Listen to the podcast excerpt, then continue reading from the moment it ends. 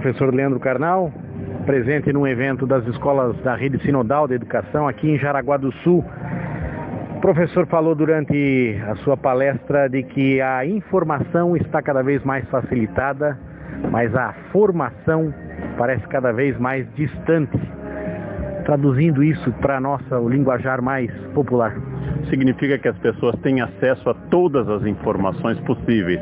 Porém, formar alguém, um médico, uma bailarina, um professor, continua demandando anos e anos de esforço. Então não se pode confundir informação fácil de ser acessada com formação que continua complexa, lenta e dura toda uma vida.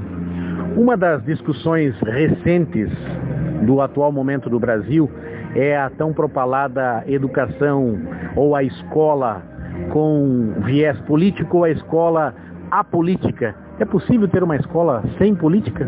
Não é possível porque a política perpassa todas as questões. Seria bom que a escola não fosse partidária, porém não é um drama que haja professores partidários de diversos partidos. O ideal é que a escola seja formativa, seja qual for sua orientação política, ela seja formativa, instigadora de debate, plural, como já garante a nossa diretriz de leis educacionais, as diretrizes de base já garantem a escola plural e a educação plural. Né? Uma última pergunta com relação àquela frase tão dita, tão falada, a saída é pela educação. A saída continua sendo pela educação?